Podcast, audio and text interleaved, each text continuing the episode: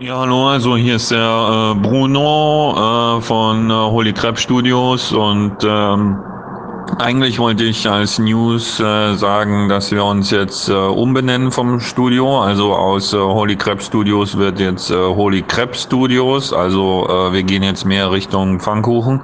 Aber weil ihr Hans dieses Jahr nicht dabei habt, äh, gebe ich euch dieses Interview nicht. Das muss man jetzt auch mal ganz klar sagen. Adventure Treff, der Podcast. Ihr hört den Adventure Treff Podcast von der Gamescom in Köln.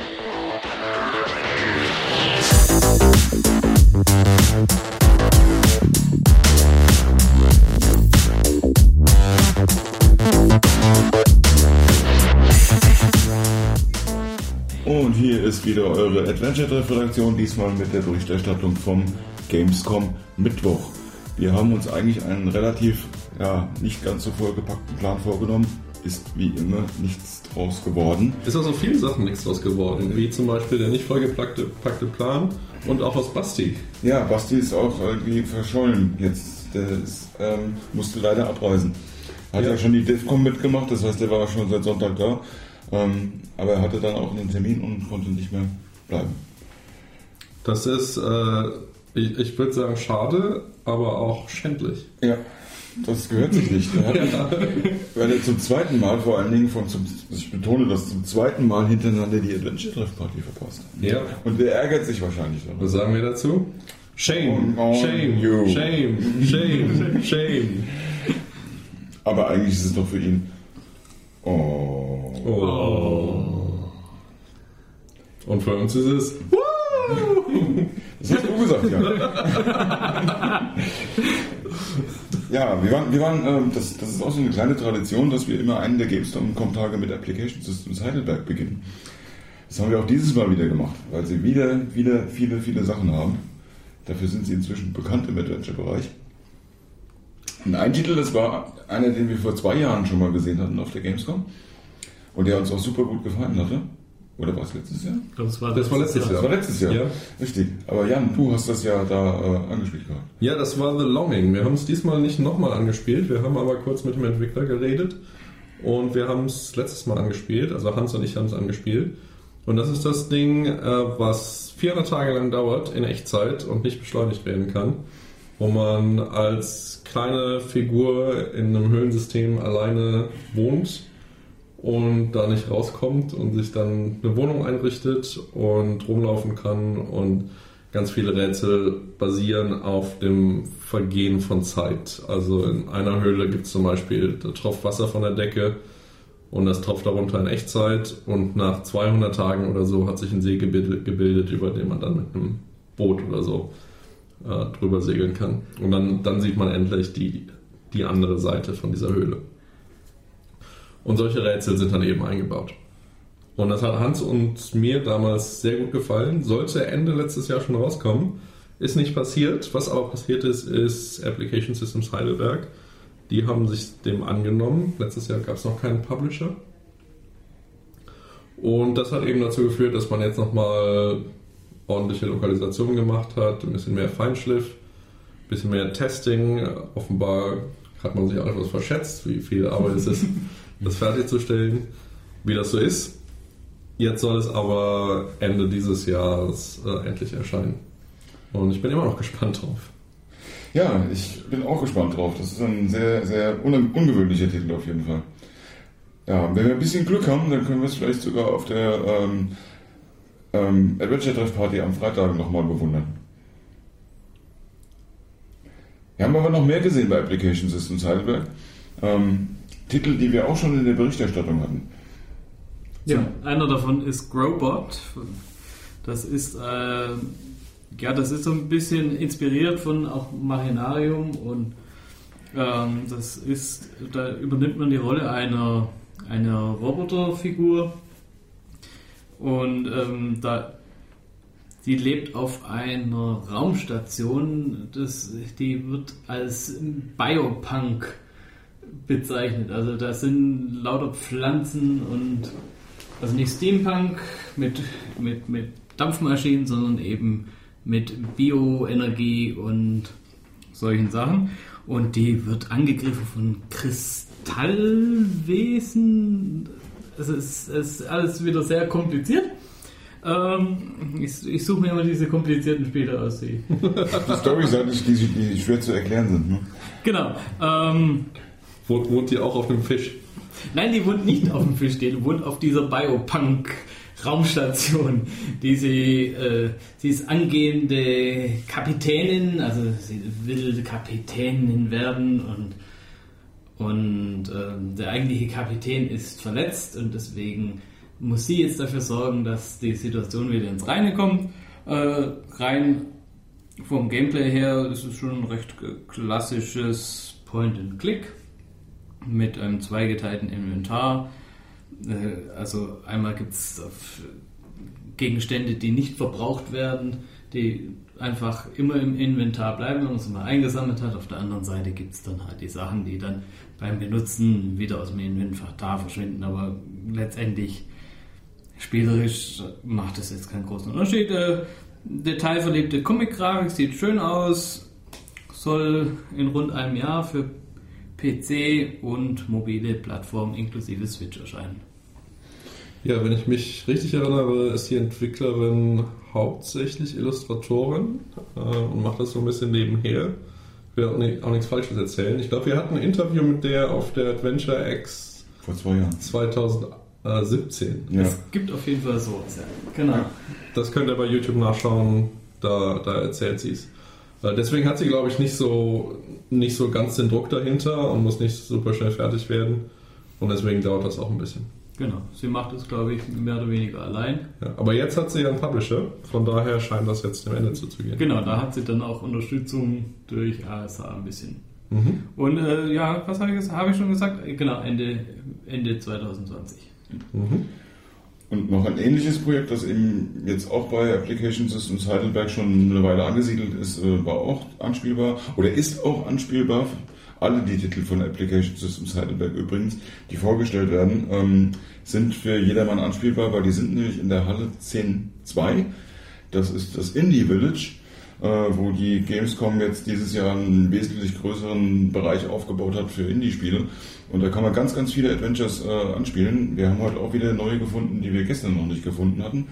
Und dabei ist jetzt zum Beispiel auch äh, Luna the Shadow Dust. Das ist auch ein äh, Spiel, genau wie Grobot, ohne Text, das auch von einer Entwicklerin mehr oder weniger, soweit ich weiß, im Alleingang entwickelt wird. Darf ich kurz unterbrechen? Grobot hat Text.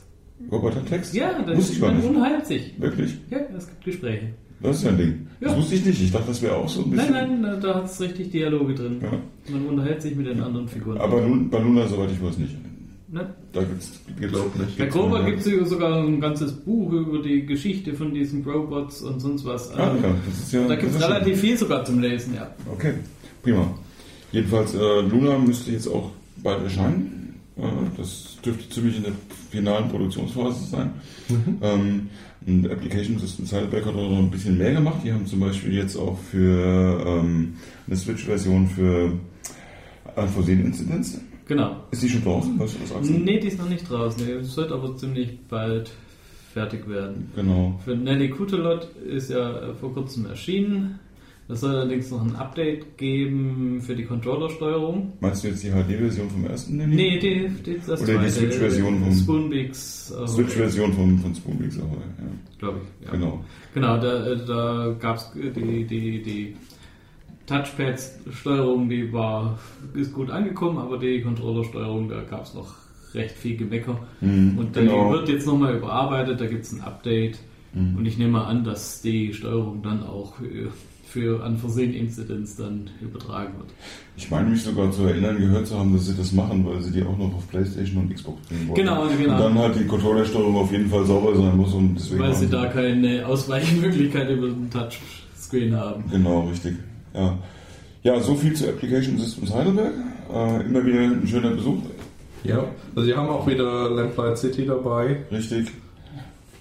Äh, haben sie noch was dabei? Ähm, Ja, die haben inzwischen so viele Adventures da.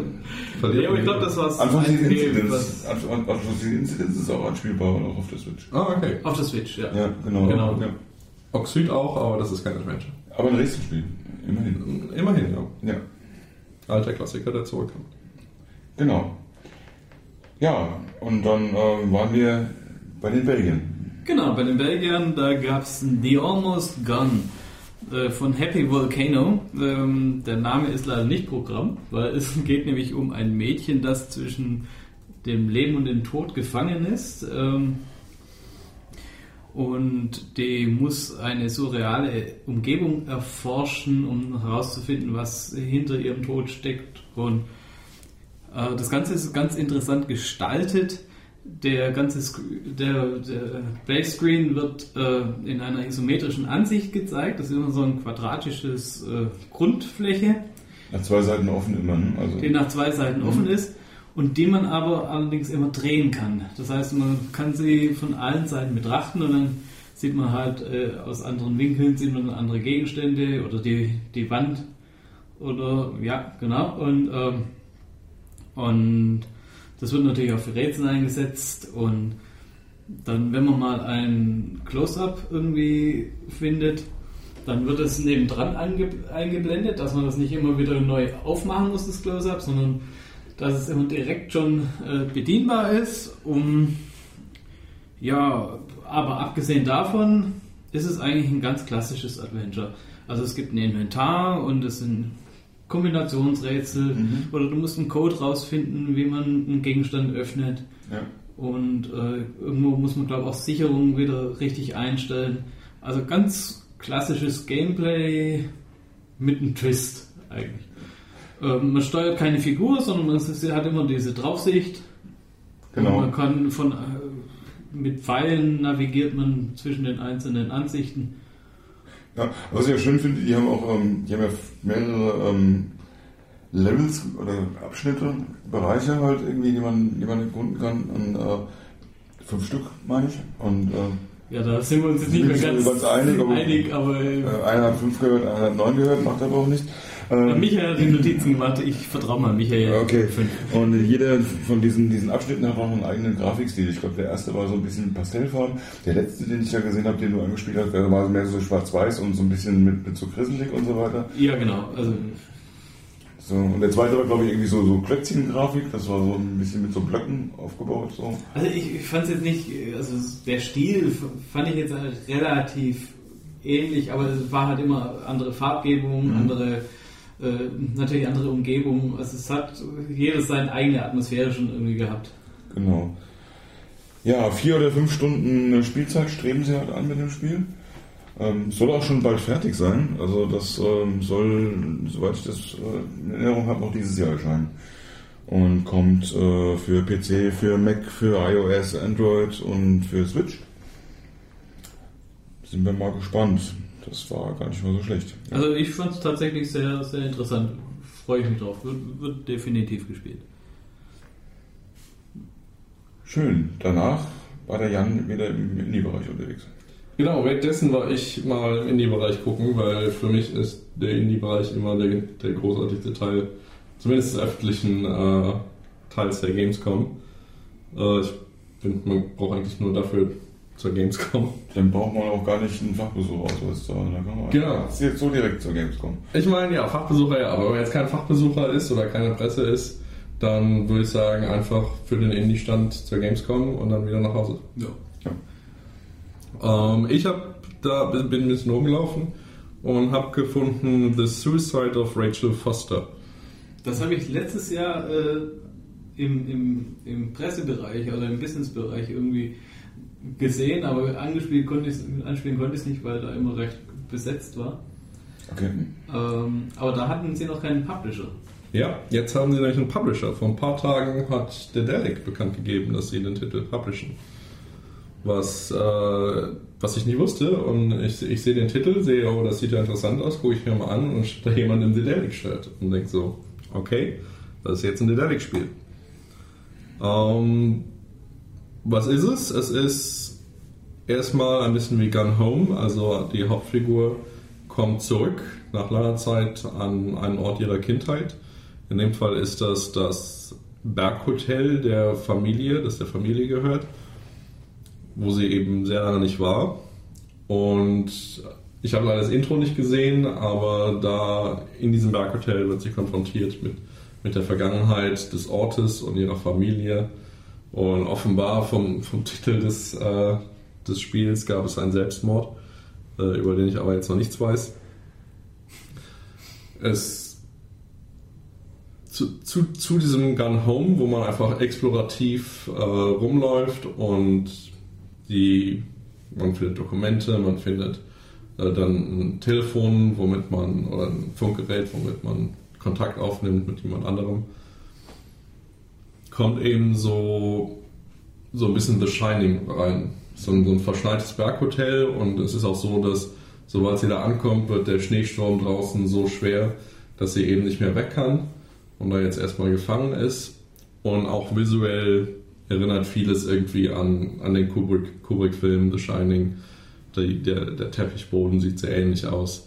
Und äh, da sind einige, einige Anspielungen, die sicher kein Zufall sind. Äh, visuell habe ich mich auch so ein bisschen ge erinnert gefühlt an diesen spielbaren Silent Hill Trailer, äh, den es mal gab, der dann jetzt nicht mehr verfügbar ist. Es ist nicht ganz fotorealistisch, aber recht nah an fotorealistisch. Äh, man geht so ein bisschen schwer da durch den Gang, äh, nicht besonders schnell. Äh, visuell habe ich mich daran auch ein bisschen erinnert gefühlt. Und ja, es ist, äh, böse Zungen würden Walking Simulator dazu sagen, äh, aber an Firewatch, äh, dadurch, dass man eben über das Funkgerät Kontakt zu jemand anderem hat, der einen davon von der anderen Seite von des, des Schneesturms äh, zur, zur Seite steht. Man erkundet seine Familiengeschichte. Das äh, beschreibt, glaube ich, das Spiel ganz gut. Ich weiß nicht, wohin die Story geht. Ich weiß nicht, inwieweit äh, der Selbstmord äh, da, da reinspielt, äh, wer das war, äh, wie das zusammenhängt. Aber ich glaube, es erscheint schon bald, wenn ich das richtig verstanden habe. Ich war leider nicht mit dabei, ich kann es dir nicht sagen. Also ich weiß gerade nicht, wann es erscheint, aber äh, es, es, es machte schon einen sehr fertigen Eindruck. Äh, also zumindest äh, bin ich einen großen Teil von dem Hotel schon mal abgelaufen und das sah alles sehr, sehr poliert aus. Ja. ja. ja, nächster Termin, deutscher Publisher wieder. Wieder, der dritte jetzt heute, den wir hier haben. Genau. Irgendwie sind die Deutschen gut im Publishing von Adventures. Ja. Äh, das war, äh, war das Astragon? Nee, das war Assemble Entertainment. Das war Assemble. Die auch das letzte Das Larry gemacht haben. Ja, das andere A. äh, Nicht Astragon. da, da haben wir ein Kickstarter-Projekt gesehen. Äh, Encodia. Ein Das- akt aktuelles äh, Kickstarter-Projekt. das gerade aktuell auf Kickstarter ist äh, und schon, glaube ich, zu 60, 70 Prozent finanziert ist. Und der Entwickler hofft gerade darauf, dass er so ein bisschen, also er ist ziemlich sicher, dass er, dass er die 100 Prozent erreicht, aber er wird eben auch gern ein, zwei St- Stretch Goals erreichen. Und seine, seine Ziele sind relativ bescheiden, so vielleicht, Ja. vielleicht schafft er das. knapp, glaub, knapp 30.000? Das 27 irgendwie? 27,5 und er Genau. hofft so auf 40 oder so, dass er ein bisschen Puffer hat. Ja, wobei die Kampagne sehr gut gestartet ist. Und das ist immer ein sehr gutes Zeichen, dass am Ende auch nochmal ein bisschen was draufkommt. Also das, das kann schon kann schon sein. Das ist nicht unwahrscheinlich. Ja. Ja. Ja, Zumal sie äh, jetzt ja auch einen Publisher haben, der dann auch noch ein bisschen ähm, mit, mit PR nachhelfen kann. Das ist auch immer sehr gut, wenn man das so im Kickstarter plötzlich so noch als zusätzliches, zusätzliches Gimmick noch hat. Mhm. äh, ich war da mit Basti drin, äh, deswegen würde ich sagen, erzählt Basti einfach jetzt was darüber.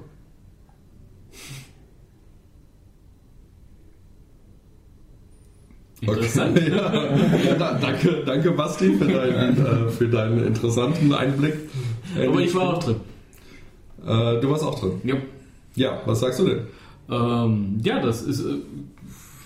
Äh, was hast du denn? Nein, ich habe vergessen, was du erzählt hast. Naja, ne, ähm, was hat Basti erzählt? dir nicht zu. Ich höre nicht zu. Ich habe noch gar nichts über das Spiel gesagt. Noch gar nichts über das Spiel gesagt. Ja, äh, Encodia ist ein, ein absolut klassisches 2D, 2,5D Point-and-Click-Adventure.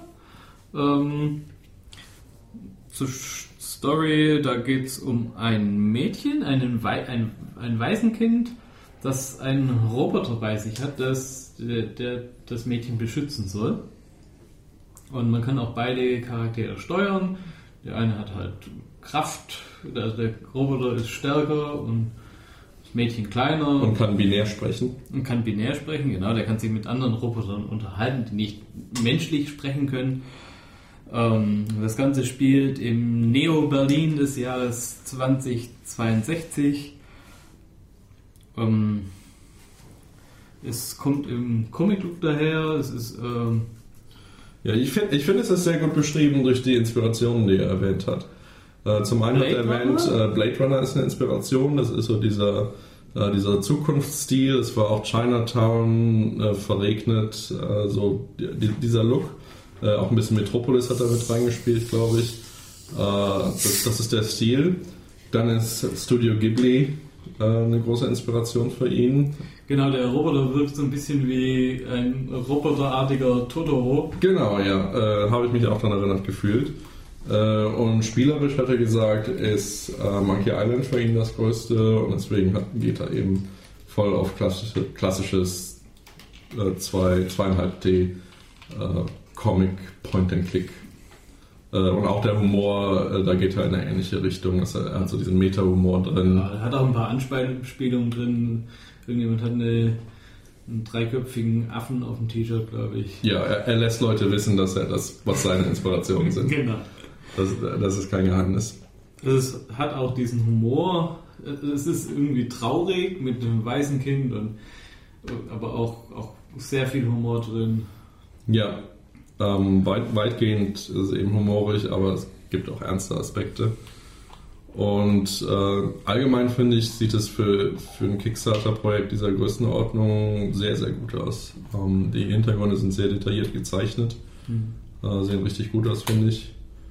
Und äh, ja, wenn das spielerisch und inhaltlich dann auch, äh, auch so interessant wird, dann, äh, dann ist das ein sehr spannender Titel auf jeden Fall. Genau, das soll auch vertont werden komplett und sogar Assemble hat äh, beim Rausgehen haben wir noch gefragt, wird das äh, übersetzt und dann haben die gesagt, na klar, das wird eine deutsche Sprachausgabe haben. Traue ich hinzu, haben sie ja bei Larry auch gemacht. Also ja, und was noch äh, ein ganz, ganz äh, interessanter Fakt war, was er erzählt hat, er hat ähm, die Gegenstände, die spawnen ähm, zufällig. Also der, der Platz ist immer gleich, wo der Gegenstand gefunden wird, aber es kann sein, äh, wir finden einen, einen alten Gehstock und dann kann es aber auch sein, wir finden an der gleichen Stelle eine rostige, ein rostiges Rohr oder einen alten äh, Schirm und den Gegenstand, der von der Form her immer die ungefähr gleich ist, der hat dann auch im Spiel immer die gleiche Funktion.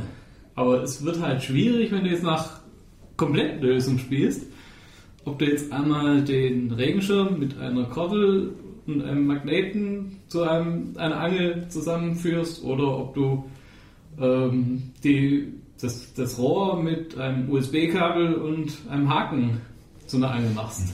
Ja, ich, ich glaube nicht, dass es ein, ein ernsthaftes Problem für Lösungsschreiber wird, aber Also nicht bei diesem Rätsel. Ja, das, ist, das war jetzt einfach das, das Beispiel, das er genannt hat, aber letztendlich wird es bei ganz vielen Gegenständen so sein. es ist ein, ein Gimmick, wo er so ein bisschen Variation mit reinbringt. Genau, dann haben wir, hat man einfach noch, wenn, selbst wenn man mit Lösung spielt, so eine zusätzliche Ebene, wo man dann doch vielleicht noch ein bisschen selber nachdenken muss. Ja. ähm, zum Release hat, hat er nichts erzählt, gell? Ich weiß es nicht.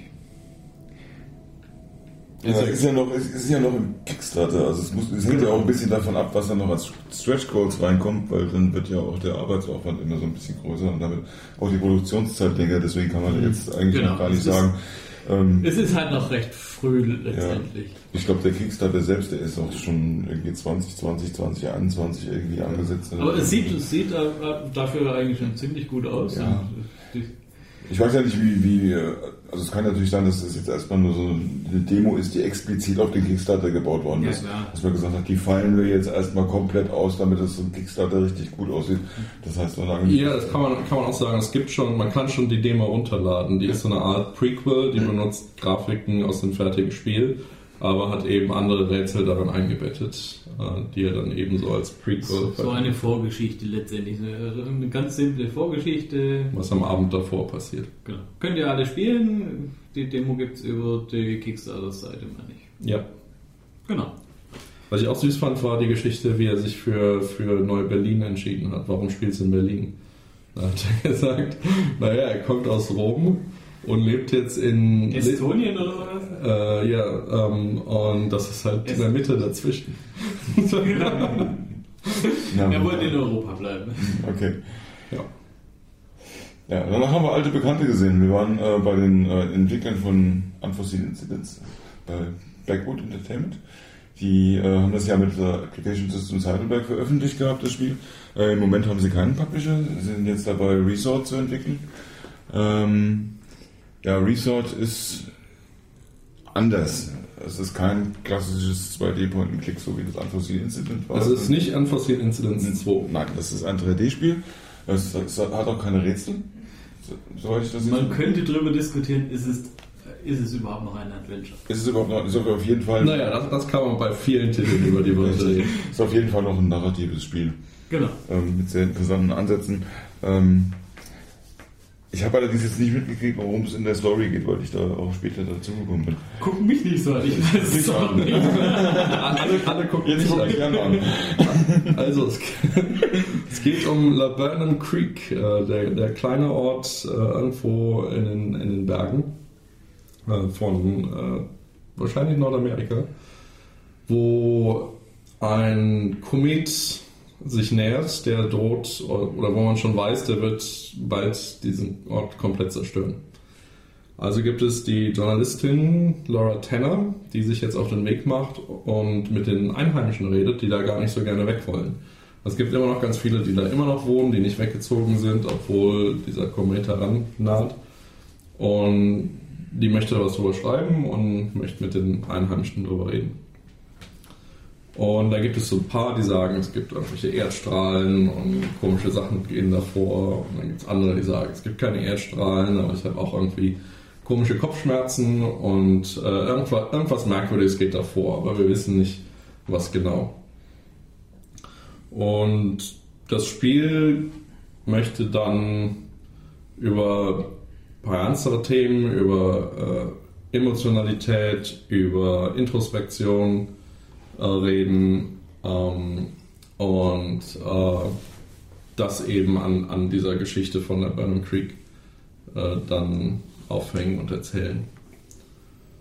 Und äh, ja, es gibt es ist kein Rätselspiel, äh, man äh, unterhält sich mit den Einheimischen, man läuft da rum oder fährt da rum, man kann auch mit dem Auto fahren und erlebt diese Geschichte und erlebt die Emotionswelt von Laura Tanner. Und man kann eben dann auch sagen, wenn man gefragt wird, hast du auch diese Kopfschmerzen? Dann kann man sagen, ja, ich habe auch Kopfschmerzen. Oder man kann sagen, nein, ich habe keine Kopfschmerzen. Ja, mir geht's gut. Nein, mir geht's nicht gut. Und basierend darauf, wie man eben da antwortet und damit die Gefühlswelt der Protagonistin beeinflusst, wird eben auch die Wahrnehmung verändert, die Wahrnehmung von Laura Tanner von ihrer Umgebung. Und dann, das kann reichen von irgendwelchen Farbfiltern, die dann über die Umgebung gelegt wird. wird. Wenn sie glücklich ist, wird es vielleicht bunter, wenn sie traurig ist, wird es nicht, äh, wird's, äh, pastellfarbener. Und sie kann auch Oder wie die anderen auf sie reagieren. wie die anderen auf sie reagieren und sie kann auch Locations komplett verschieden wahrnehmen oder andere Locations erreichen. Äh, implementiert ist das alles aber noch nicht, äh, weil, weil es ist ein früher Prototyp. Äh, die hatten eine Prototypenförderung, haben diesen Prototypen äh, produziert und der ist eben noch sehr, äh, sehr früh im Entwicklungsstadium. Man, man merkt, dass die Grafik ist noch nicht so ausgefeilt. Äh, die Kamera zickt noch rum. Genau, ich habe es ein paar Minuten mal angespielt. Also es ist, es ist noch nicht wirklich ein Spaß, da zu, durchzulaufen. Ich bin durch, durch Möbel durchgelaufen. Ich bin immer wieder mal hängen geblieben, wo ich nicht hängen bleiben sollte. Ja. Er hatte immer wieder Bäume vor, vor der Figur. Das ist alles noch sehr äh, rudimentär. Ja, und es ist auch noch, noch relativ offen, in welcher Geschwindig- Geschwindigkeit sie das jetzt auch weiter produzieren werden. Weil nämlich ähm, gerade gestern ähm, hat die hat Blackwood ähm, für einen eine EU-Förderung, noch einen Prototypen, also eine Prototypenförderung aus dem EU-Topf noch bekommen, kann das aber nicht für dieses Spiel einsetzen, Der Prototyp ist ja schon da. weil der Prototyp ist ja schon da. Das heißt, es darf nur für ein Spiel verwendet werden, das noch gar nicht angefangen wurde. Und das hier ist schon angefangen worden. Das heißt, sie müssen jetzt eigentlich, um das Geld abrufen zu können, zwangsläufig ein zweites Projekt starten. Und das ist mit einem dreiköpfigen Team natürlich eine Herausforderung. Ja, also, das klingt so, als wüssten die noch gar nicht, was sie machen. Es- Es gibt ein Projekt und sie haben auch schon ein Konzept dafür. Äh, Deswegen haben sie sich eben für diesen Prototypen, für die Prototypenförderung beworben. Äh, Aber äh, der Prototyp ist natürlich noch nicht gebaut. Richtig. Ja, jetzt sind sie auf der Suche nach einem Publisher, der mit ihnen das irgendwie macht und dann wird dann irgendwie in zusammen, Ja, zusammen damit und Also wie sie, schnell wollen, sie, wollen, sie wollen natürlich diese Förderung in Anspruch nehmen. Wenn Genau. du Geld kriegst, dann nimmst du es. Ja. Richtig, ähm, darum die. Sache ist aber natürlich, ähm, bei dieser EU-Prototypenförderung ist es auch so, ähm, sie müssen denselben Betrag auch nochmal zuschießen, um das Geld abrufen zu können. Ja. Das heißt, es muss ja auch irgendwo herkommen dann. Das heißt, du bist in der Produktion von dem einen Projekt und auf einmal kriegst du eine Prototypenförderung für ein zweites Projekt, wo du auch noch die Hälfte drauflegen musst. Ja. Und, und das ist halt eben, das müssen sie innerhalb von sechs Monaten auch abrufen. Genau, also Das, ist sie, ja auch noch so ein Sie Problem. müssen ja. innerhalb von sechs Monaten zeigen, wo das, Wo es hingeht, genau. wo das restliche Geld Wo herkommt. das Geld herkommt und genau, wie das weitergeht. Und Genau. mit wem vor allen Und, Dingen und dann wird darauf basierend wahrscheinlich entschieden, was letztendlich zuerst produziert wird. ja, und in welcher Geschwindigkeit bzw. mit welcher Ressourcenverteilung. Genau. ist Ja, also er, er hat gesagt, dass das Ressort definitiv nicht vor 2021 erscheint. richtig. Von daher haben sie dann mindestens noch anderthalb Jahre Zeit, wahrscheinlich noch mehr, äh, um da ein richtiges Spiel rauszumachen. Wenn ihr euch trotzdem einen Eindruck von Ressort machen wollt, äh, das ist auch anspielbar im Publikumsbereich. Ja, was ein bisschen erstaunlich ist. Völlig erstaunlich für, für, für einen Prototypen. Aber, na gut, schaut es euch an. Und sie haben auch einen richtig feinen Stand gebastelt. Ja, Macht euch selbst ein Bild davon. Ein Bild gemacht habe ich mir auch noch von. Achso, Moment. Äh, Ah, du bist so. der, äh, die Förderung, die sie gestern gekriegt haben von der EU, äh, kann man vielleicht auch sagen, ist für ein Projekt, das sie zusammen mit Rocket Beans Das Konzept, das sie eingereicht haben, genau, ist eine Sache, die sie zusammen mit Rocket Beans machen wollen.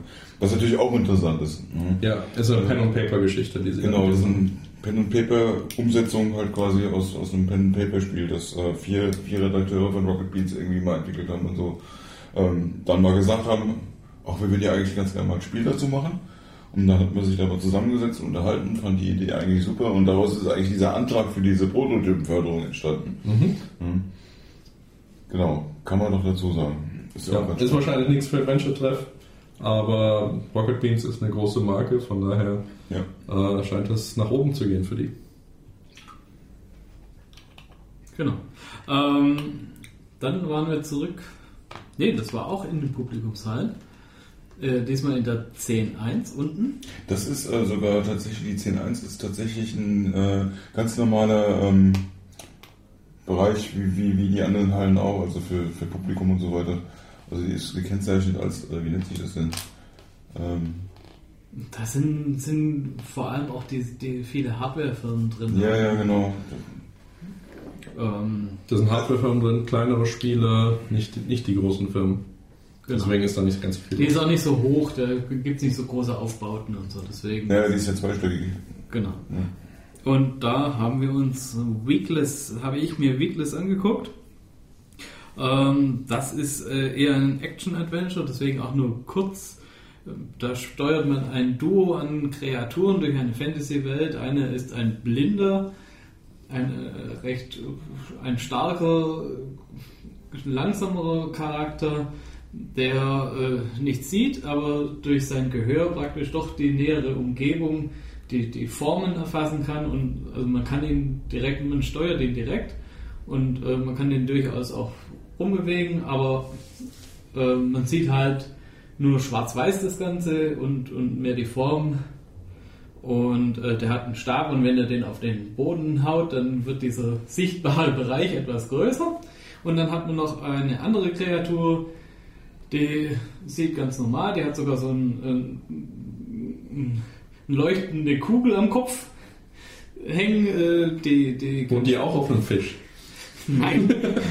die kann springen oder, oder klettern, die ist agiler und die muss dann dem anderen praktisch den Weg teilweise frei machen oder auch andersrum, weil der andere stärker ist, der kann dann Felsen aus dem Weg räumen oder schieben. Und ähm, es sind mehr so Umgebungsrätsel mit direkter Steuerung. Äh, würde ich jetzt nicht unbedingt was äh, für uns sagen, aber es ist ein, ein interessantes Konzept und die, und die, die äh, Rätsel, die oh, ist dann doch irgendwie recht schwer schon geworden. Also ich bin dann irgendwann mal hängen geblieben. Also eher auch ein Rätselspiel. Ein, schon durchaus ein Rätselspiel, genau. Aber äh, jetzt halt kein Inventar, kein äh, nicht Mhm. groß Dialoge oder irgendwas. Also Aber auch mit Point ein bisschen? Geschick. Nein, nein, direkte Steuerung. Direkte Steuerung, okay. Direkte Steuerung. Und die andere Figur folgt einem halt einfach hinterher. Mhm, Okay. Na, ist jetzt eher so eine Randerscheinung, also über den Tellerrand dann irgendwie. Ja, ja. Hm. Genau. Ähnlich wie äh, also, weil aus anderen Gründen äh, Dreamo am gleichen Stand. Ja, Dreamo, das ist eigentlich auch ein reines Rätselspiel. Es sieht erstmal aus wie ein First-Person-Adventure, wenn man das startet. Also man läuft da also auch aus der Ego-Perspektive an so einem Strand rum und dann kann man auch so, den, ja, so an dem Strand lang und dann, dann findet man irgendwann so einen Würfel im Sand und dann schwebt dieser Würfel dann so und dann kann man den Würfel in alle Richtungen drehen. Und auf den Seiten von den Würfeln sind so Achsen und auch Zahnräder. Und diese Zahnräder, da ist immer so eins auf jedem Würfel auf irgendeiner Seite, das dreht sich. Und dann hat man halt diese anderen Achsen, wo man dann andere Zahnräder einsetzen muss. Und das ist so das Grundprinzip. Ähm, weil dann, wenn man diesen Würfel so gelöst hat, dass sich dann alles so dreht, dann äh, ja, verschwindet er oder er öffnet sich und man kann was rausnehmen, einen Gegenstand, und kann ihn irgendwo einsetzen und dann geht man weiter und dann findet man wieder so einen Würfel. Und dann muss man dasselbe wieder machen, nur dass es mit der Zeit halt komplexer wird. Und dann gibt es manchmal auch Würfel, wo man diese Achsen verschieben kann auf der Fläche und dann Ja, also wie das so ist, werden nach und nach immer mehr Level-Elemente eingeführt. Genau. Diese verschiedenen, verschied, verschiebbaren Achsen. Dann Dann gibt es gibt's- welche, die man reindrücken Ja, kann. Dann gibt es Zahnräder, die über, übergreifend über die Kanten halt funktionieren und ineinander greifen, sodass also erst auf einer Seite angeordnet werden müssen und dann muss auf der nächsten Seite von dem Würfel muss dann ein Zahnrad platziert werden, sodass es in das Zahnrad von dem von der ersten Seite greift und dann gibt es halt mehrere ähm, Seiten, über die so ein Konstrukt halt läuft. Aber letztendlich bleibt es bei dem Spiel eigentlich immer dabei, dass man diese Würfel hat und diese Zahnräder da draufsetzen muss. Ja. Ähm, am ehesten finde ich es vergleichbar mit Cogs. Das war so ein Zahnradrätselspiel, auch oft auf Würfeloberflächen äh, in den 2000er Jahren, was, was sehr gut war. Mhm. Ähm, das Dreamo jetzt setzt da noch so eine Story drauf. Ja, da unterhalten sich auch so zwei Charaktere. Ja, also immer wenn man ein Rätsel löst, dann kommen aus dem Off so Stimmen, so Erinnerungen, die man da. Aber das ist, scheint relativ künstlich aufgesetzte Story auf ein Rätselspiel zu sein. Ja. Es gibt auch einen Story-Modus, wo man die Rätsel ein bisschen leichter haben kann, wenn man eher in der Story interessiert ist. Aber ähm, das scheint mir nicht der primäre Zweck dieses Ja, Spiels zu dann sein. hat er auch gesagt, also sie kommen auch irgendwie äh, nicht so aus dem Spielebereich unbedingt. Die wollten halt mal ein Spiel machen. Ich weiß gar nicht, aus welchem Bereich sie kamen. Ähm, vielleicht irgendwas mit Mechanik oder so. Auf jeden Fall ging es ihnen wirklich um dieses Umsetzen einfach von diesen, von diesen Rätselelementen halt irgendwo. Mhm. Und noch Nachtrag zu Weekless. Ich meine, das ist auch auf der Party. Das ist auf der Party anspielbar. Genau. Also könnt ihr euch selbst ein Bild davon machen, ob das was für euch ist. Ob das für euch Adventure ist. Richtig. Ebenfalls auf der Party anspielbar ist ein Titel, der ein bisschen nicht mehr ganz so indie ist jetzt. Wenn ich das mal so ausdrücken darf. Ja, einer der größeren. Ja. Das ist äh, Black Set. Black Set ist ja eine Comic-Umset- eine Comic-Umsetzung, äh, die von äh, Microid im Moment gemacht wird. Microid, das ist der Publisher, ähm, oder eher gesagt das Label auf dem Publisher Anuman, das auch die Siberia-Reihe macht. Ähm, das auch noch andere Adventure-Titel in letzter Zeit gemacht hat. Unter anderem auch die, ähm, wie hießen sie? ABC Äh. John Und Yesterday, Yesterday, genau. Yesterday Origins. Yesterday Die, die ist- Pendulo-Spiele. Genau, die ganzen Pendulum-Spiele, aber auch andere Entwickler. Pendulu ist natürlich hier passend, weil Pendulum ist Black passend, weil von Black Set ist das, genau. Ähm, und das ist so ein, im Prinzip, vom Spielprinzip her ist das so ein bisschen wie die Telltale-Spiele, die letzteren. Also die ähm, mit den Quicktime-Events und so weiter und auch mit, ähm, mit den Dialogen und solchen Geschichten. Ja, man kann man sagen, worum es geht, worum geht's? Es geht um eine, ähm, ja, diese Comicwelt besteht also aus äh, Tierwesen, also aus Menschen, die eigentlich Tiere sind. Ja, also Tiere in Menschengestalt, sagen wir es mal so. Und äh, der Blacksad ist halt so ein Detektiv, eine Katze. Und äh, der sitzt am Anfang in seinem Büro und dann kommt auf einmal so ein Rhinoceros äh, reingestürmt und beschwert sich, weil er da von äh, ihm, also von dem Rhinoceros und äh, einer Frau Fotos halt irgendwie organisiert hat, die er dann seine, also die, die, der Ehefrau von diesem Rhinoceros halt vorlegen will und äh, versucht ihn davon abzuhalten. Und das geht dann direkt in die erste Quicktime-Sequenz rein. Das ist dann halt so ein Kampf zwischen den beiden. Und ich muss sagen, ähm, verglichen mit den Telltale ähm, fand ich die stellenweise schon ein bisschen schwieriger. Ich hatte am Anfang wirklich Probleme. Also, äh, ich glaube, das Problem ist, dass wir jetzt diese Quicktime-Sequenz gespielt haben, die am Ende das Tutorial ist. Also was, was passiert ist, die Sequenz, die wir gespielt haben, da machen die dann Stopp und sagen, jetzt drück X, äh, weil dann wir dann X einblenden. Und dann ist die Sequenz auch nicht mehr schwierig.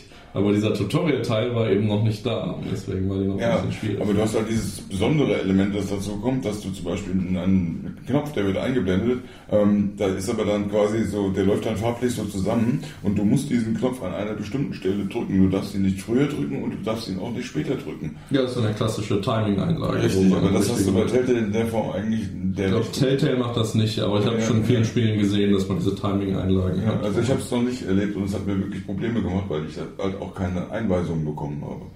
Ja, das ist, weil das Tutorial noch fehlt. Genau, weil das Tutorial noch fehlt. Deswegen ähm, ja, war es am Anfang ein bisschen sehr, sehr kompliziert. Ich muss aber sagen, das sieht wirklich sehr toll aus, das Spiel. Ähm, es hat eine klasse Soundkulisse. Der Soundtrack hat mir wirklich sehr gut gefallen. Also stilistisch ist es halt dieses 50er Jahre, Crime Noir. Äh, es ist nicht schwarz und weiß, aber es fängt, fängt ganz klassisch an. Der Detektiv sitzt in seinem Büro, spricht aus dem Off über seinen letzten Fall. Mhm. Äh, und dann kommt eben rein, jemand rein und will ihn verprügeln. Äh, und mit diesem Stil gehen sie auch voll durch. Äh, die, die Mimik von den Figuren ist, ist sehr gut. Der, der Jazz-Soundtrack passt eben genau in diese Zeit, in dieses korrupte New York der 50er. Du hast es ein Stück länger gespielt als ich. Du bist dann nochmal mit der Figur dann doch draußen rumgelaufen. Ja. Äh, Also nach dem anfänglichen Quicktime-Tutorial äh, gibt es eben eine ziemlich, ziemlich umfangreiche Adventure-Sequenz im Grunde, wo man, wo man rumläuft durch diesen Boxring. Also es ist ein äh, Boxer verschwunden und der Trainer ist ermordet worden. Man untersucht eben diesen Tatort und dann kann man auch rausgehen und man kann zu den Nachbarn gehen. Dann kann man hinter das Gebäude gehen und auf das Gebäude äh, und versuchen rauszukriegen, was da passiert ist. Und das war schon deutlich mehr als bei den späten, späten Telltale-Sachen, was man dann äh, Bewegungsfreiheit. an Bewegungsfreiheit hat. Ja. Es gibt auch so ein Feature, wo man äh, dann Ideen hat und dann kann man eben diesen Mind-Modus oder wieder, wie, wie die nennen, äh, anschalten und dann hat man eben diese Ideen, die im Kopf rumschwirren und dann muss man die richtig verknüpfen und eben daraus Rückschlüsse ziehen. So das hat Telltale auch gemacht. Das hat Telltale bei Batman, also im zweiten Batman-Spiel, ähnlich gemacht. Ja. Nur, dass du da die Hotspots, die du gefunden hast, innerhalb der Szene miteinander Ja. verknüpft hast, um da halt eine, eine Gedankenverbindung herzustellen. Ja. Ich glaube, Sherlock Holmes hat das auch gemacht. Das kann sein, nee, Ich hab- letzte habe ich nicht gespielt. Ja. Ähm, Siberia ist aber auch noch ein Thema, das wir nochmal ansprechen sollten, weil wir hatten ja einen Tag vor der ähm, Eröffnung der, der Gamescom, haben wir eine Pressemitteilung bekommen, dass äh, Midway auch ähm, noch einen vierten Siberia-Teil angekündigt hat. Äh, da haben wir auch nachgefragt. Da wurde uns gesagt, ja, wir haben noch kein Presskit, das wir euch mitgeben können. Wir haben aber ein Prospekt mitgenommen vom Stand. Mhm. Und da ist es drin. Ja. Ähm, Aber keine neuen Infos. aber keine neuen Infos leider. Ähm, was wir bis jetzt noch wissen, also wir wissen bis jetzt allerdings schon mal, dass, ähm, also Blackset ist ja bei Astragon ähm, im, im, im Publishing drin. Mhm. Ähm, da haben wir es übrigens auch gesehen. Ähm, Siberia aber noch nicht, da haben sie selber noch gar keine Ahnung von. Ja, hat ja auch noch Zeit. Hat ja auch noch Zeit. Ähm, noch ein interessanter Titel, der bei uns tatsächlich auch so ein bisschen aus der Berichterstattung rausgefallen ist, weil wir auch schon anderthalb Jahre nichts mehr davon gehört haben.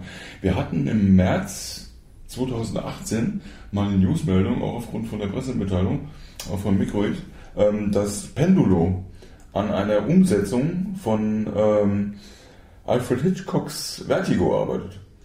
Und das finden wir tatsächlich jetzt auch wieder in, in dem Prospekt, das äh, auf, dem, ähm, auf der Gamescom mit dabei hatte. Allerdings scheint sich da noch nicht viel zu, getan zu haben, denn das, was wir in dem Prospekt sehen, sind auch tatsächlich nur Concept Arts. Also da gibt es immer noch keine ähm, Grafiken und so weiter. Es kann natürlich sein, dass es daran liegt, dass, dass ähm, Pendulo jetzt noch so stark ähm, in der Entwicklung von Plugset drin ist. Aber es scheint auf jeden Fall schon mal sicher zu sein, dass das nächste Projekt von Pendulo dann auf jeden Fall dieses Hitchcock-Spiel wird. Ja, ist im Grunde eine Bestätigung, dass, dass das noch in Arbeit ist oder noch, Ja. äh, noch auf dem Plan ist. Und nicht, weil man hat seit Anfang 2018 nichts mehr gehört. Ja, anderthalb Jahre halt. Ne? Ja. Hat man mal angekündigt und dann war es weg. Jetzt äh, kommt es wieder. Ja. Also sich seit damals freut auf den Pendulo Vertigo-Titel, der kommt Ja. nächstes Jahr, übernächstes. Weiß ich, keine Ahnung. Ich, ich bin der Meinung, dass sie da noch nicht viel gemacht haben außer einer Ankündigung. Weil sonst hätten sie in ihrem Prospekt doch wenigstens mal irgendwie einen Screenshot, aber da, da ist ja gar nichts drin. Also, und ähm, ja, Black Set, ich weiß nicht, wann das war ursprünglich äh, als Release geplant war, ob das eine Verschiebung hatte. Kann durchaus sein, dass es nicht so schnell fertig geworden ist, wie sie es fertig kriegen wollten. Ja. Kommt jetzt am 5. November. Ja, genau. Mit deutscher Sprachausgabe. Mit deutscher Sprachausgabe. Äh, so viel zu Microid, Microids, wie auch man das ausspricht. ähm, ja, ich war danach, war das danach? Egal. Entweder davor oder danach. Mal, mal wieder am stand und habe da ein bisschen rumgeguckt und da habe ich A Place for the Unwilling gespielt, was inzwischen seit ungefähr einem Monat veröffentlicht ist. Das kann man also schon kaufen und runterladen auf Steam.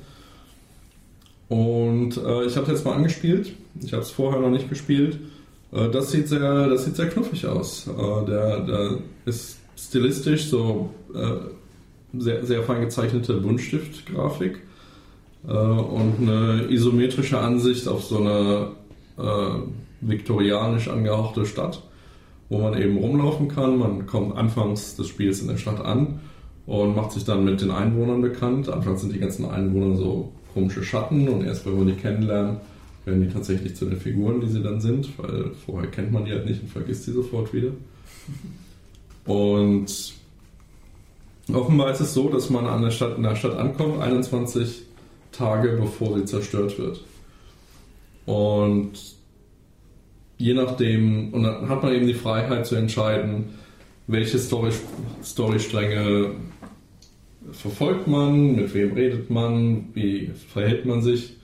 Und je nachdem, was man da so macht, verhält sich die Stadt dann eben auch und die Bewohner der Stadt anders. Äh, es läuft in Echtzeit ab, also nicht Echtzeit, aber es, es läuft so eine Uhr mit, die eben, äh, die man nicht stoppen kann. Und irgendwann ist der Tag zu Ende, dann haben die gesagt, okay, jetzt ist Tag 2, dann ist Tag 3. Und offenbar Tag 21 passiert etwas Schreckliches, ich weiß nicht was, aber äh, es gab so ein paar Anspielungen, dass da so Love, Lovecraft-Mythen auch eine Rolle spielen. Äh, von daher erwarte ich, dass irgendein riesiges Lovecraft-Monster die, die, die Stadt verschlingt. Aber ich weiß es nicht. Ähm, es, es, sah, es spielte sich sehr nett, äh, sah hübsch aus. Es gibt so ein Journal, wo man eben Aufgaben sammelt und gucken kann, was man so, welche Quests man hat sozusagen. Äh, es gibt ein Inventar, ich weiß nicht, wie, inwieweit das genutzt wird zu, äh, zu echten Rätseln. Äh, jede Menge Leute, mit denen man sich unterhalten kann äh, und so weiter sehen kann. Keine, keine Geschicklichkeitsaspekte. A Place for the Unwilling. Ja. Ja, aber gleich noch zwei, zwei Stände weiter noch ein weiteres Spiel, das du dir auch Genau, das habe ich mir auch angeschaut. Auch in die stand äh, Necro Barista. Hört sich schon krass an irgendwie. Also, da ist mal, äh, ist mal eine Ansage im Titel. Ähm, und der Titel ist Programm. Äh, man, äh, es, es geht um ein alternatives Melbourne des Jahres äh, der, der Gegenwart. Äh, in dem die Totenbeschwörerin Maddie äh, ein Café führt, äh, in dem nicht nur die Lebenden eingeladen sind, sondern auch äh, die äh, Seelen der Verstorbenen, die, äh, denen es für 24 Stunden erlaubt ist, noch einmal unter den Lebenden zu weilen. Und äh, als Leiterin äh, dieses Cafés und Totenbeschwörerin kriegst du natürlich die ganzen Geschichten von den interessanten Leuten und Toten, die da so einkehren, äh, mit und kann die verknüpfen. Und das Ganze ist ein Visual Novel. Also es ist kein Rätselspiel, es ist kein Adventure in dem Sinne. Äh, es ist, äh, wird in sehr vielen äh, längeren Zwischensequenzen die Story erzählt. Äh, und dann gibt es auch, auch mal ein bisschen Interaktion. Man kann sogar rumlaufen, so ein bisschen. Ja, das fand ich eigentlich spannend, obwohl es ja eigentlich so mehr Visual Novel ist, hast du ja beim Rumlaufen tatsächlich eine First-Person 3D-Perspektive. Äh, ja, äh, streckenweise hat man diese First-Person 3D-Perspektive. Insgesamt ist es Echtzeit 3D, was sehr ungewöhnlich ist für Visual Novels. Mhm. Äh, aber die Filter, die sie dann drüber legen, lassen das äh, in, in vielen Fällen äh, dann fast wirklich wie Zeichnungen äh, wirken. Ähm, also das machen sie sehr, äh, sehr stilvoll. Äh, man kann dann Entscheidungen treffen, natürlich Dialogentscheidungen, aber auch so, es gab, es gab diese Situation, wo man die, die Regeln des äh, Hauses liest und dann kann man sich entscheiden, merke ich mir die oder vergesse ich die gleich wieder. Es sah so aus, als hätte man irgendwie begrenzten Gehirnraum. Äh, und kann Naja, wenn man sich sowohl mit den Toten als auch mit den Lebenden beschäftigen muss, dann bleibt halt nicht mehr so viel Speicherkapazität. Ja, ich weiß nicht, ob, das wirklich das ist, wie, wie das funktioniert mechanisch, aber es sah so aus, als muss man sich da entscheiden, was man behält, Mhm. wenn man nicht alles behalten kann. Ähm, sieht sehr stilvoll aus, erscheint für PC sehr bald, äh, nächsten Monat oder so. Äh, kommt dann später auch noch für PS4 und Switch raus. Äh, sah spannend aus, originelle Idee. auf jeden Fall. Allein schon die Story. Finde ich, finde ich gut. Ja, und sieht schick aus. Ja, ja und ich habe dann, ich war dann, dann waren wir, genau, wir waren am Ende, das war so der Abschluss des Tages, da waren wir nochmal am, am Stand von Litauen, wo ich noch nie war vorher. Nee. Also ich wusste auch, wusste auch nicht, ob die jemals schon einen Stand hatten. Auf jeden Fall Litauen jetzt. Also es war nicht der litauische Stand, sondern so ein Zusammenschluss aus diesen slawischen Ländern. ja, okay. Genau. Also, Also es war nicht nur Litauen, die drumherum waren auch noch mit dabei. Und es waren auch gar nicht so viele. es sind sechs oder sieben Spiele gewesen, die da. Genau. Ja. Aber der interessantere Titel für uns, oder was heißt der interessantere Titel? Wir haben ja zwei, zwei Titel auf, an diesem Stand gesehen. Ähm, aber der, der wahrscheinlich für die, die Freunde der klassischen Adventures äh, am interessantesten ist, das ist äh, Crowns and Pawns. Ja, zurück zu den klassischen Adventures. Genau, Crowns and Pawns, äh, für mich der, der klassische Titel des Tages eigentlich, ähm, ist ein Spiel, das Menschen mögen müssten, die so die Spiele der Mitte 2000er mochten. Man kriegt so ein bisschen den Geheimakte Tunguska-Vibe. Ja, also es kriegt auf jeden Fall, es hat auf jeden Fall den Touch von Geheimakte. Geheimakte ähm, ist das erste, woran ich auch gedacht habe, als ich die ersten Screenshots gesehen habe. Wir haben letztes Jahr im, ähm, im November in London auf der Adventure X schon ähm, so ein kleines Video-Ding gemacht. Da hatten wir schon ein paar ähm, Bilder gezeigt. Und ähm, jetzt, wo es spielbar ist und wo man auch durchlaufen kann, da kommt dieses, dieses Feeling noch viel mehr rüber. Die, die Figuren, die, der, der Zeichenstil, ähm, das Rätseldesign. Der Zeichenstil ist gar nicht so. Doch, fand ich auch so ein bisschen. Also es ist halt ein Also dieses Auto, das Auto, das vor der Tür stand, hat, hat mich auch so zum Beispiel so an diese Ja, aber Geheimakte Tunguska war gerendert. Äh, Das hier ist mehr so Ölgemälde. Ja, ja, Hintergrund. Auf jeden Fall so gemalte Hintergründe. Ist Ja. Nicht so gepixelt und nicht gerendert, sondern so richtig Ja. Gemälde eigentlich letztendlich. Aber sehr, sehr detailliert mit sehr feinen Linien. Also auf den ersten Blick von weitem merkt man gar nicht so, dass es dieser gem- gemalte Stil ist. Genau, und das, das ist dann auch irgendwie auf einem 3D-Modell noch aufgeklebt. Also, und dass, dass sie dann ein bisschen eine Kamerafahren mit reinbringen können und so. Mhm. Ähm, Das haben wir jetzt aber nicht gesehen in der Demo. also, ja, da gab es, glaube ich, so ein, so ein Im- im Trailer da hast du gab es so, gesehen, so, ja. in der Stadt so, so ein Zoom in, auf den Platz. Mhm. Ähm, aber es ist auch eher ein ganz grobes Modell, Also, aber das fällt einem als Spieler jetzt nicht auf. Es sieht gut aus. Die Aber Figuren sind, naja. Ja, aber Sie sagen, Sie können technisch sehr gut damit arbeiten, dass Sie mit dieser, Ja. mit dieser Methode halt gehen. Weil Sie dann mehr Möglichkeiten halt einfach haben, als wenn Sie statisch gemähte, äh, gemalte Hintergründe hätten. Genau. Ja. Ähm, das Ganze ist, äh, wie wir schon gesagt haben, von den Puzzles und allem sehr klassisch. Also ähm, Ja, ich, fast schon zu klassisch teilweise die, die, die Puzzles. Ähm, ich habe ich hab sie, glaube ich, ein bisschen schockiert, weil ich da sehr, sehr schnell durch die Demo durchgelaufen bin.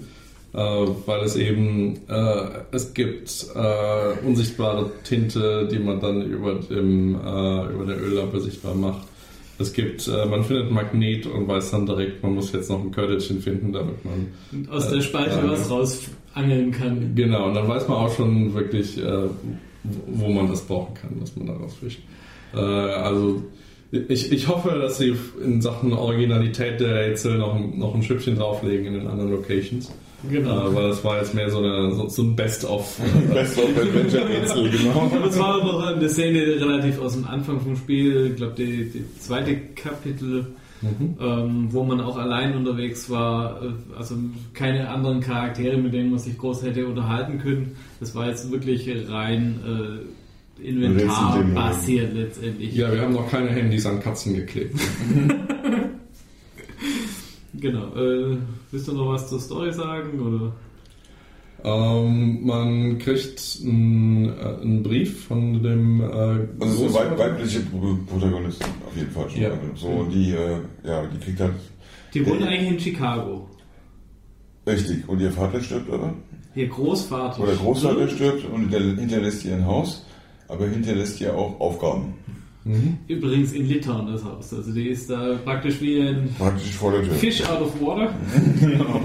Dass die, äh, die kommt da an und da ist dieses Haus und sie kommt an und die Tür ist offen. Das ist schon mal ein bisschen mysteriös. Was ist da los? Ich weiß nicht, wie das so ist in Litauen, wenn, der, wenn da jemand stirbt und da einfach die Tür aufgemacht wird. Und, Also ich fand es auf jeden Fall sehr komisch und dann kommt sie da rein und dann sieht sie auch Fußspuren auf dem Boden. Richtig? Ja, ja, da, da war auch mal jemand drin. Genau, und, und nachher stellt sich daraus, dass der Großvater doch irgendwelche Geheimnisse hatte, auf, wo dann irgendwelche Bösewichte äh, dahinterher sind. Was genau dahinter steckt, Ja, weiß man nicht so genau, aber es ist es alles recht mysteriös. Aber von da wird es wohl so eine Reise quer durch die Welt, äh, alle möglichen Locations, äh, Indiana Jones, Broken Sword, Geheimagent So, so, genau, so Abenteuer, Thriller, Ja. Spielchen. Ohne großes Humor habe ich das jetzt. Also ich, das, das, der nimmt sich echt das an. ist auch nicht so, so einfach im Humor, wenn du nur mit einem Charakter. ähm, Ja, also ich finde, es war erfrischend, dass man jetzt Mhm. nicht alles komplett mit Wir wissen, wir, wissen, wir wissen noch nicht, was da noch kommt. Ja, aber es, es war jetzt in, in, in den Beschreibungen oder in den Kommentaren, die sie abgelassen hat, Mhm. eben nicht äh, die Flachwitze von Tunguska. Richtig, ja. Also es kommt kein Henkeldrucken vor. Möchtest du jemand grüßen, Jan? Die, die, die, die richtigen Leute fühlen sich gegrüßt. Mir hat das Spaß gemacht, aber äh, Ja. Ja, was, was kann man noch dazu sagen? Ähm, Soundtrack von Daniel Faust. richtig, Daniel Farus, der auch schon Soundtrack für einige Titanic-Spiele gemacht hat. Genau, die kennen sich irgendwie, die, der, der Entwickler hat bei Ba- Baphomets Fluch 2.5 Genau, die waren beide da im Team mit und da hat er den kennengelernt. Richtig. PC-Switch voll vertont. Nee, Voll vertont. Ja, die suchen doch nach einem Publisher, das ist halt so ein. Ja, aber ja, Also, also Englisch voll vertont, ja. Ja, das ist ja. Plan, ja. Genau. Ähm, aber was, was Deutsch angeht, ähm, Nee, das- ja, wenn sie, da- da will ich mal nicht davon wenn sie gerne machen, aber ähm, das ist wirklich dann das auch, Ja. kriegen sie noch einen Publisher mit an Bord, der das, der das mit unterstützen will. Ja, kann, kann schon sein. Also ich, ich finde, es sieht eigentlich schon gut aus. Ja, also mir, mir gefällt es persönlich ganz gut. Und ich denke, es hat eine Chance, das Spiel. Aber das könnt ihr auch selbst rausfinden, weil wenn ihr am Freitag zur Party kommt, dann könnt ihr dieses Spiel dann selber anspielen. Mhm. Miau. Noch einmal sagen, wie heißt das? Es heißt Crowns and Pawns Kingdom of Deceit. Ja. Kein einfacher Titel. Von Tag of Joy. Äh, ein, einen mehr haben wir noch. Ein, ein, Einer- einer, einer einer, geht noch. Einer geht noch. Einer haben wir noch. Äh, er hat noch nicht, wer will noch mal? Äh, Camille VR äh, ist ein äh, VR-Titel, wie der Name schon sagt, äh, den ich gespielt habe. Es geht um, äh, ist grundsätzlich eine interaktive Geschichte. Äh, Es ist kein, wieder kein Rätselspiel. Man erlebt eine Geschichte und muss sie eben dadurch, dass man eben gewisse Aktionen ausführt innerhalb der Geschichte, selber vorantreiben. Äh, aber das geht alles sehr automatisch, wenn man die richtigen Sachen in der Umgebung findet. Es geht um Camille, deren Sohn äh, Prototypen einer künstlichen Intelligenz injiziert bekommen hat in sein Gehirn. Und die, äh, die Corporation, der diese Prototypen gehören, die wollen sie jetzt zurück. Äh, die sind aber jetzt in einem Kind dran. Und diese Geschichte fängt eben an in dem Spiel, was ich gespielt habe. Ist ein sehr kurzes Spiel. Äh, Ich bin in 15 Minuten ungefähr durchgekommen. Es soll aber der erste Teil von einer fünfteiligen Reihe sein. Mhm. Mit der ganzen Geschichte. Das hat auch dann, also da hattest du die Kopfhörer noch auf, da hat er sich äh, neben dir noch mit jemandem unterhalten und da hat er dem auch gesagt, ja, ähm, mehr als 15 Minuten kannst du VR eigentlich nicht machen. Also du kannst keine einstündige VR-Episode machen, die halt ein Stück jemand durchspielen kann, das ist einfach zu viel. Er hat gesagt, also 15 Minuten ist das, was er den Leuten zutraut, was geht. Ja. Und ich halte es auch, Das halte ich jetzt für relativen Humbug, aber gut. ja, wenn, wenn du das so sagst. Ich habe schon deutlich länger in VR gespielt. Also, Das muss aber nicht auf jeden zutreffen. ja. Aber ich halte jetzt noch nicht so viel aus. Gut, aber wie hat es dir denn gefallen? Ähm, es, es, also es ist halt sehr kurz. Äh, Mhm. Es sieht schick aus. Äh, Es ist der Anfang von einer Geschichte, die interessant sein kann. Aber äh, es, es hört halt sehr schnell wieder auf. Ja. Ähm, von daher muss man vielleicht das idealerweise das Ganze dann bewerten, wenn es, wenn es dann fünf Teile sind. Äh, wobei äh, jetzt erstmal der erste Teil rauskommt. Äh, kostet wohl noch 5 Euro. Ähm, und wahrscheinlich Pro Episode. pro Episode. Äh, wahrscheinlich gibt es den Staffelpass dann, dann günstiger. Ja, System war PC und PSVR kommt auch, habe ich gesehen. Oculus, HTC Vive und PSVR das wird dann wohl länger dauern, sagt er, weil der Prozess dahinter halt einfach komplexer ist. Mhm. Genau, das muss halt bei Sony zertifiziert werden und die ganze. Ja. Kommt aber tatsächlich auch nur für VR-Headsets. Es Ja. gibt keine 2D-Version, die man dann ohne entsprechende Hardware spielen kann. Es wird auch, glaube ich, nicht mehr so einen Sinn machen bei 15 Minuten Spiel, aber das äh, noch. Ja. Ja. Da gibt es andere ähm, First-Person-Spiele, die wesentlich mehr können, das gleiche Geld. ja. Ja, Ich glaube, wir sind durch. Wir sind durch mit unseren Titeln. Wir werden morgen ähm, haben wir zwei große Themen. Das eine ist, wir wollen uns die Spiele ansehen, die noch äh, im Indie-Bereich äh, wir, wir gefunden haben und die wir uns noch nicht angesehen haben. Unter anderem ist das ähm, Memora. Das ist so ein Art Myst-artiges Spiel. Das haben wir, da haben wir auch schon mal drüber berichtet, auch von einem deutschen Team. Das schauen wir uns auf jeden Fall morgen an. Wir haben noch einige andere Titel, wie zum Beispiel ähm, Chicken Police. Chicken Police. Ja. Chicken Police ist eine super Sache, finde ich. Ja. Kann man übrigens auch in der Hallischen anspielen. ja, Ja. genau. Das könnt ihr auch. Da, das ist alles in die Bereich jetzt, das, wovon ihr jetzt Wenn, wenn, wenn ihr euch in den Stand, Stand reintraut. Das ist, das ist alles sehr bizarr an dem Stand. Ja, das stimmt allerdings. Aber Chicken Police ist auch direkt neben Memora. Also da kann man auch. Ich finde, das ist ein Titel, den Axel machen sollte. Pa- Passt. Äh, Chicken Police. Ja. genau, dass ich wieder rumstotter beim Erklären, was es eigentlich Axel, erklärt das. Genau, das können wir jetzt hier als, als jährliches Feature immer machen. Spannend finde ich eigentlich unseren Termin mit Matt Orange. Ja, das ist dann noch äh, der zweite Teil, den wir morgen noch machen, wie wir das schon in den letzten zwei Jahren gemacht haben, äh, wenn wir uns so irgendwo einen Tisch kapern. Und da ähm, treffen wir uns dann mit den ganzen Entwicklern, die so mit ihren Laptops auf der Messe unterwegs sind und keinen eigenen Stand haben. Äh, die haben wir also alle immer so auf den Donnerstagnachmittag gelegt und die werden dann so nach und nach vorbeikommen. Es war letztes Jahr ganz lustig, da war es richtig voll. Genau, ich habe sich da gegenseitig die Sachen auch noch angeguckt. Und Ja, ja, klar, Das war, logisch, war dann eine ganz lustige Runde. Ja, Ja, äh, gerade wir- Matt, Matt, aber Matt Orange, das interessiert mich, was die haben. Die haben Ja. angefragt, aber ich weiß nicht, ob die was haben. also sie, sie kommen auf jeden Fall am Donnerstagnachmittag zu uns und sie kommen auch zur Party. Ähm, Mad Orange müssen wir vielleicht nochmal erklären. Das sind die Entwickler von Face Noir. Genau, das war ein Spiel, das von der Delic in Deutschland auch als Box veröffentlicht worden ist. Genau, und international von, von Phoenix. Online. Richtig. Italienisches Team, genau. Ja, äh, der letzte Tweet von Matt Orange ist von 2014. Habe Mhm. ich vorhin mal nachgeschaut. Also da war lange Zeit nichts. Ähm, ich, ich, ich hoffe ja immer noch auf ein Face Noir 2, weil die Geschichte hat in der Mitte aufgehört. Aber ich glaube nicht dran. Aber das ist so mein, mein, meine unterschwellige Hoffnung, dass da noch irgendwas kommt. Aber Genau. Keine Ahnung, wann das letzte Update auf der MySpace-Seite war. Ja, genau. Da, da empfangen wir auch mal wieder äh, dann äh, andere Entwickler, die wir so jedes Jahr drauf treffen. Wir zum Beispiel. Aber die, ist ja auch egal, die meisten, die da kommen nachmittags, sind auch bei uns auf der Party. Äh, und die meisten Spiele, die wir da sehen, sind auch auf jeden Fall anspielbar. Und ja, was dann sonst noch kommt, das werdet ihr dann morgen nochmal im Podcast hören, bevor es dann am Freitag zur Party geht. Ja. Uh, uh. So schnell geht's. Mhm.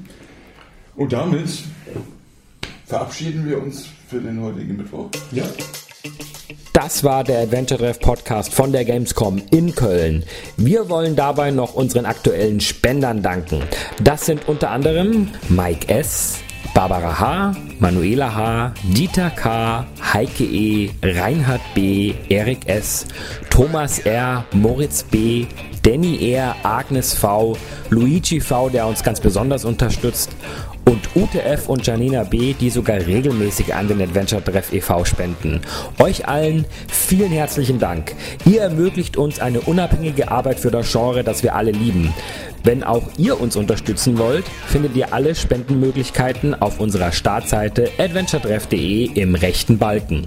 Aber auch ohne finanzielle Mittel könnt ihr dem Treff helfen.